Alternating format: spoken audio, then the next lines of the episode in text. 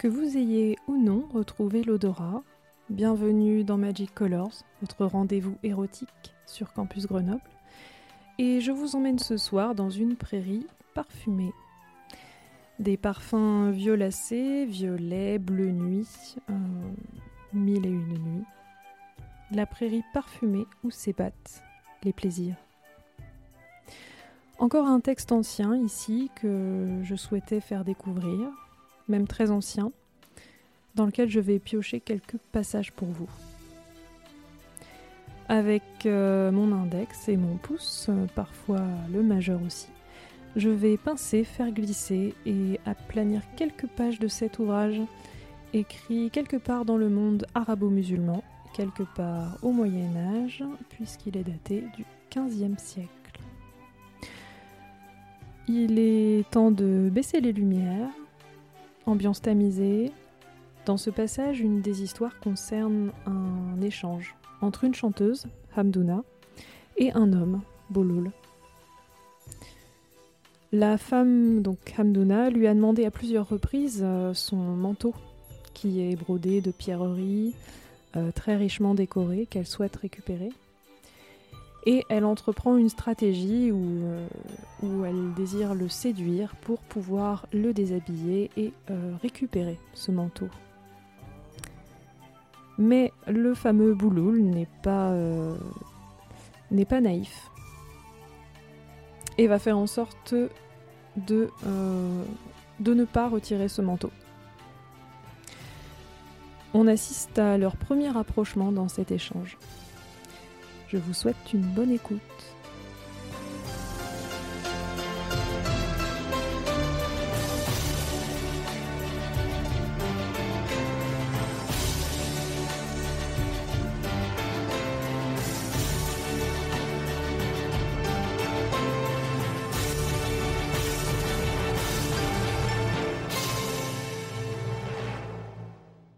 Hamdouna était une chanteuse étonnante, à la voix délicieuse, capable de ravir d'aise l'oiseau dans le ciel.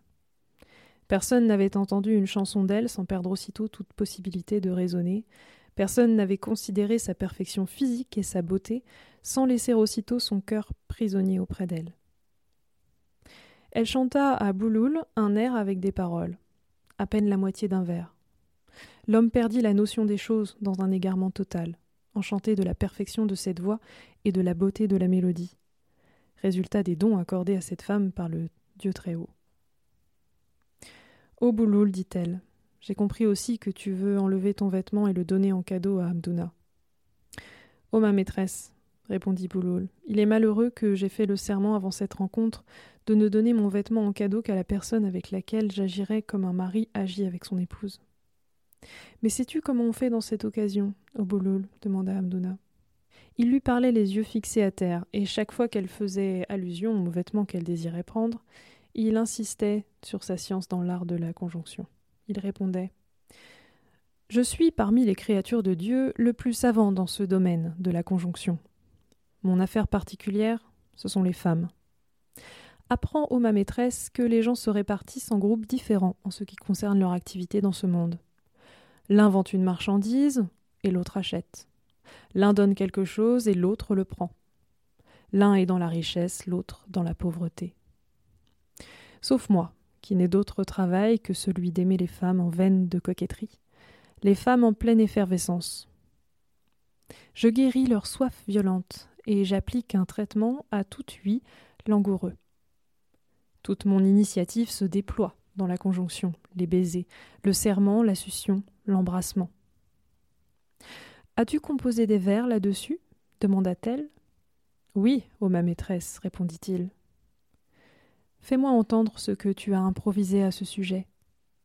Alors Bouloul récita les vers suivants. Les gens se sont groupés, suivant l'une ou l'autre de leurs activités. Les uns trouvant le repos, les autres l'angoisse, d'autres encore les larmes. Les uns ont peur, les autres amassent la richesse, d'autres vivent dans la pauvreté, d'autres encore s'attellent à un travail constamment pénible. Abondance de biens pour les uns, accaparement pour les autres, vie aisée pour d'autres encore. Excepté moi, qui ne trouve aucun avantage à tout cela. Je ne vais chercher la fortune ni chez les Turkmènes, ni chez les peuples d'Occident, ni chez les Persans. Je n'ai de convoitise que dans la conjonction et dans l'amour des femmes, sans qu'il y ait pour moi de doute là-dessus, ni d'erreur d'interprétation. Si lui pleure sur l'absence de mon instrument, mon cœur me fait des reproches amers dont le cours ne cesse pas. Voici l'objet qui se dresse, regarde l'ampleur de ses formes, il guérit la soif ardente, il éteint les flammes d'un incendie. Dans l'épanouissement et les coups de pilon, entre les cuisses, ô toi mon espérance, toi la fraîcheur de mes yeux, la fille du don et de la générosité. S'il guérit les malades, tu lui as donné plus de pouvoir encore. Je ne puis t'en faire le reproche. C'est à cela qu'aboutit la politique des nations. N'ai-je pas humecté ses lèvres de telle sorte que j'ai cru qu'il m'éloignait de lui et me repoussait en arrière d'une manière rude, sans crainte et sans regret? Regarde, si tu dis tu n'éveilles pas de besoin chez moi, alors, par Dieu, accepte mes excuses et ne porte pas le blâme là où il n'y a rien à blâmer. Éloigne de toi ce que racontent les ennemis et ne prête pas l'oreille aux paroles d'un insensé, qui est l'objet de soupçons. Approche-toi de moi, ne manifeste aucune réticence, sois comme ceux qui administrent un médicament à un malade. Reste ferme, que je puisse me jeter à corps perdu sur tes seins, ne sois pas avare de la rencontre d'une bouche hors de toute honte. Laisse tes hésitations, car je ne dévoilerai pas notre secret, même si l'on me tranche avec une scie du sommet de la tête jusqu'aux pieds. Il te suffit que toi, tu sois toi, et que moi, je sois moi, un esclave dont tu es la maîtresse, sans aucun doute possible. Comment révélerai-je un secret qui est caché en moi? Je me suis pour ce secret transformé en sourd et en muet.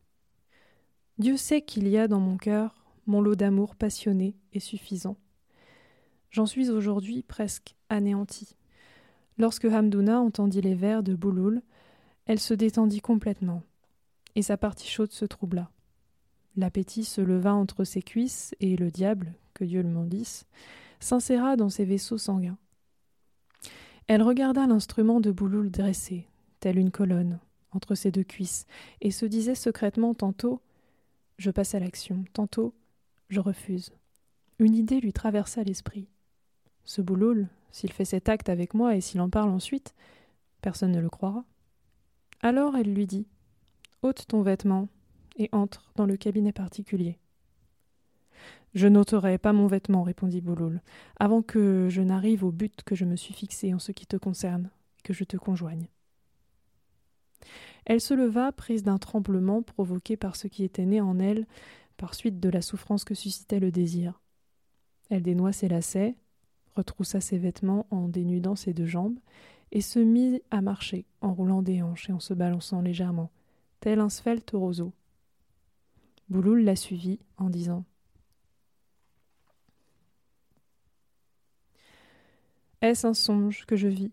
Suis-je bien éveillée Dès qu'elle fut entrée dans son cabinet particulier, elle se laissa tomber sur le lit de soie, dressée haut comme une bannière, chamarrée d'étoffes dorées à des seins de différentes sortes. Elle ôta les jupes qui couvraient ses cuisses et se dénuda complètement. Bouloul la regarda. Il vit un ventre solidement établi, comme une tente ronde bien plantée. Il considéra le nombril, parmi les plus belles choses qui fussent au monde et les plus parfaites. Son regard prit la route et descendit la pente.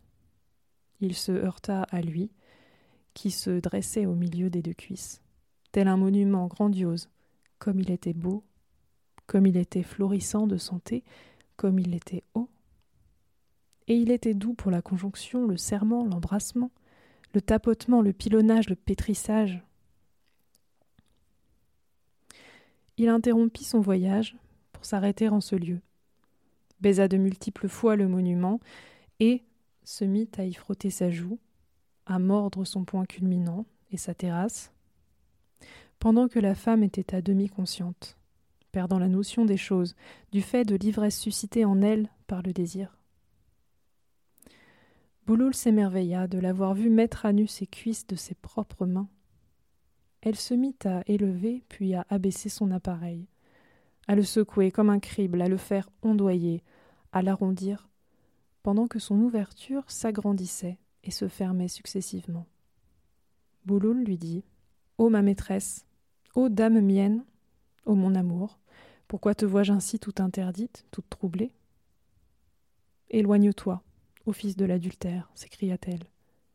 Je suis naturellement par Dieu semblable à la jument en chaleur, prête à l'assaillie, et tu as augmenté mon émoi par tes paroles et par la vue de ton instrument. Ne sais-tu pas que cela provoque la détente chez la femme, même si elle est la fille d'Almamoun et la plus patiente des créatures que Dieu ait faites Tu m'as fait mourir, tu as ôté en moi l'usage de la raison. La femme souhaite un homme rien qu'en écoutant ses paroles, lorsqu'elle a été privée durant un certain temps. Comment ne réagirais-je pas violemment alors que je suis courroucée contre mon mari depuis plusieurs jours?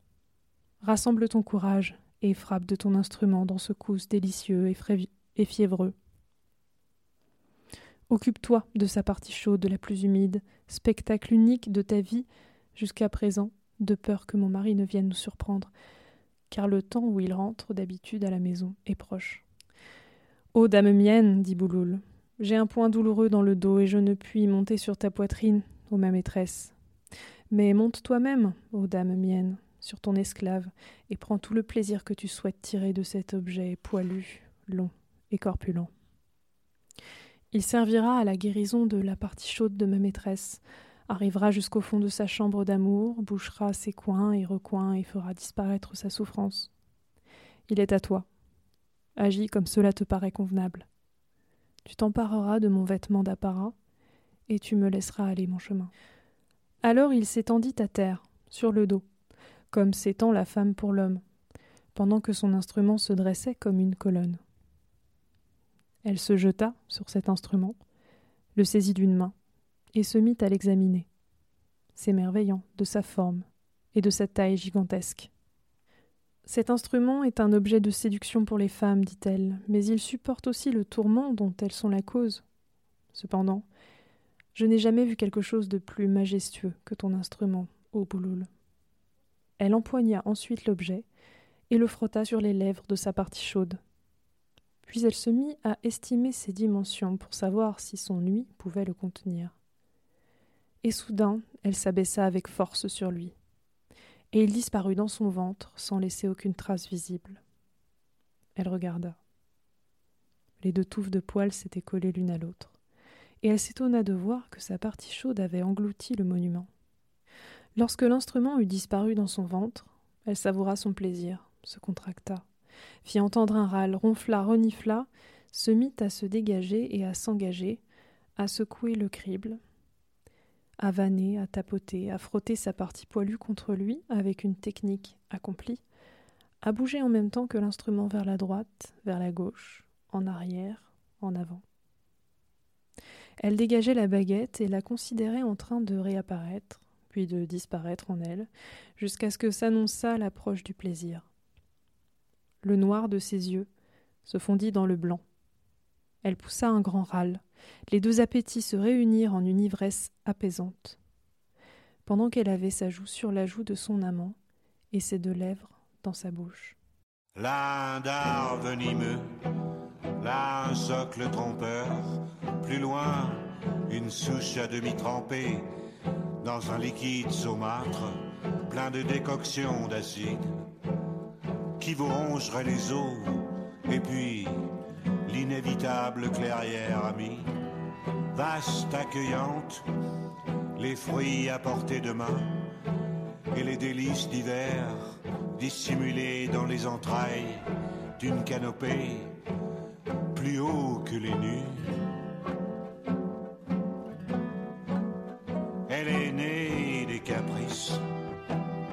Elle est née des caprices, pomme d'or, pêche de diamants Pomme d'or, pêche de diamants, des cerises qui rosissaient ou grossissaient lorsque deux doigts s'en emparaient, et leurs feuilles enveloppantes, la pluie et la rosée, la pluie et la rosée. Ces choses avec lesquelles il était bon d'aller, guidé par une étoile, peut-être celle-là, première à éclairer la nuit, première à éclairer la nuit, première à éclairer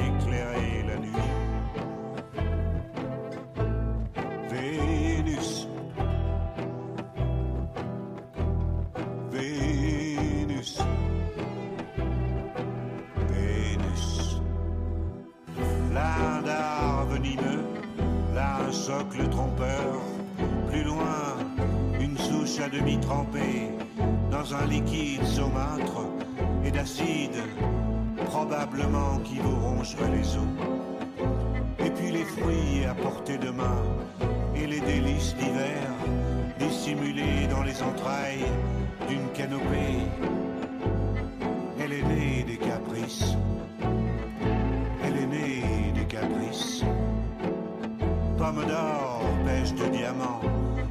D'or, pêche de diamants. Et ces cerises qui grossissaient lorsque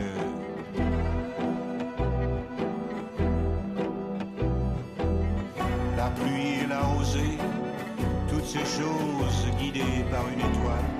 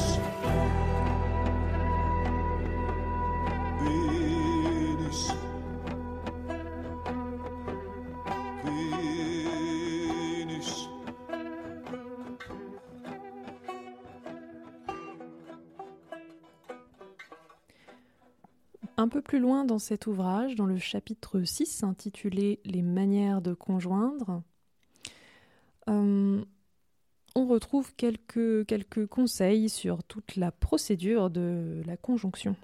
Vous vous en doutez, la conjonction, c'est euh, le rapport sexuel, c'est faire l'amour.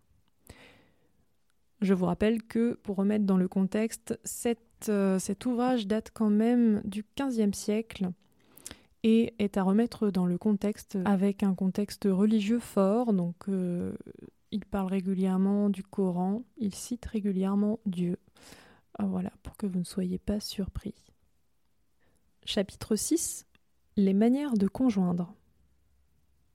Apprends, ô vizir, que Dieu te prenne en sa miséricorde, qu'avant de conjoindre, lorsque tu en sentiras le désir, tu toindras de parfum, et ta partenaire aussi. Puis vous badinerez tous les deux de toutes les façons possibles, celles capables de susciter des sensations agréables, comme les baisers, les morsures, la succion, l'humectage, l'embrassement, la pression, afin que la femme se sente portée naturellement et avec agrément à la conjonction. Puis, après l'avoir serrée sur ta poitrine, tu l'étendras sur le sol, l'embrassant sur la bouche. Tu feras varier à ce moment les jeux d'amour, chevauchant sur ses cuisses, sur les sommets de ses fesses, baisant sa touffe, secouant le sommet de ton instrument entre les deux lèvres de sa partie chaude, montant sur sa poitrine, palpant ses deux seins, embrassant la bordure inférieure du menton et la pente qui descend jusqu'à la gorge, appliquant tes mains sur ses hanches et ses flancs. Tu multiplieras ces procédés plaisants jusqu'à ce qu'elles deviennent malléables entre tes mains. Quand tu la verras dans cet état, Tu planteras ton instrument en elle avec force jusqu'à ce que sa touffe et la tienne se rencontrent. Tu le frotteras contre les parois internes d'une façon parfaite. Cela fait, vos deux plaisirs arriveront à point en même temps. Au cours de l'opération, tu n'oublieras pas le trémoussement, la manipulation, l'étape, les coups de bélier, les échanges entre vous de paroles douces, de ronflements, de ronronnements, de râles, de cris tels que donne et prends, de suctions des lèvres, de baisers sur les sommets des joues. Si vous n'agissez pas ainsi, la femme n'aura pas ce qu'elle désire, n'atteindra pas son but, n'obtiendra pas son plaisir. Et l'homme laissera chez elle une impression désagréable. Quand tu auras obtenu la satisfaction de ton besoin, tu presseras l'instrument entre ses cuisses, à l'intérieur de l'appareil, et tu l'inviteras à les réunir sur lui afin de serrer de toutes ses forces. Il sortira alors par un conduit étroit, et sa tête fera entendre une sorte de glouglou dans la partie chaude féminine, bruit que vous aurez plaisir à entendre tous les deux.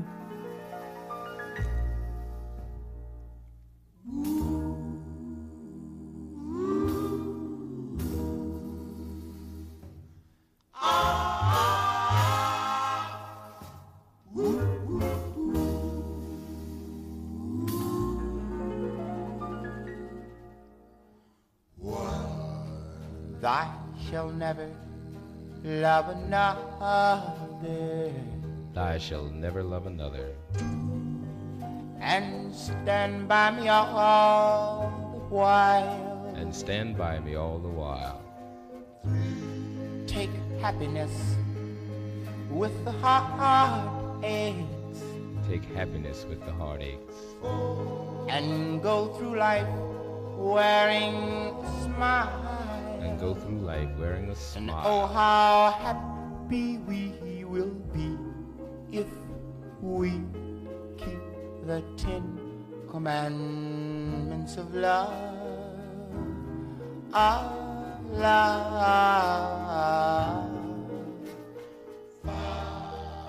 Thou should always have faith in me. Thou should always have faith in me. In everything I say and do. In everything I say and do. Love me with all your heart and soul Love me with all your heart and soul until our life on earth is through. Oh, how happy we will be if we keep the Ten Commandments of love.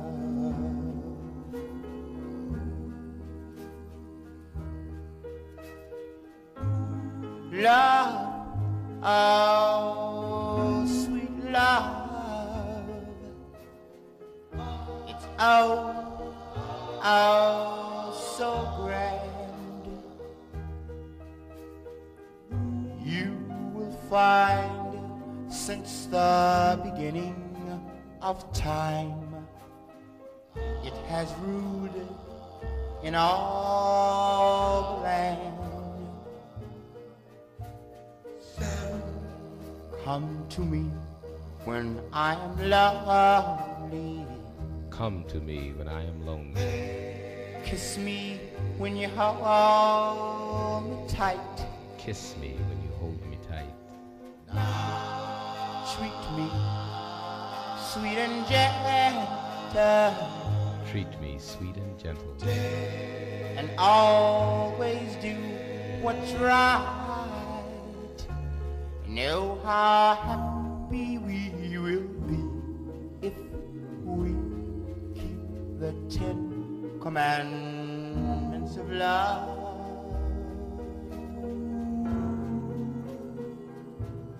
Oh, how happy we will be if we keep the Ten Commandments of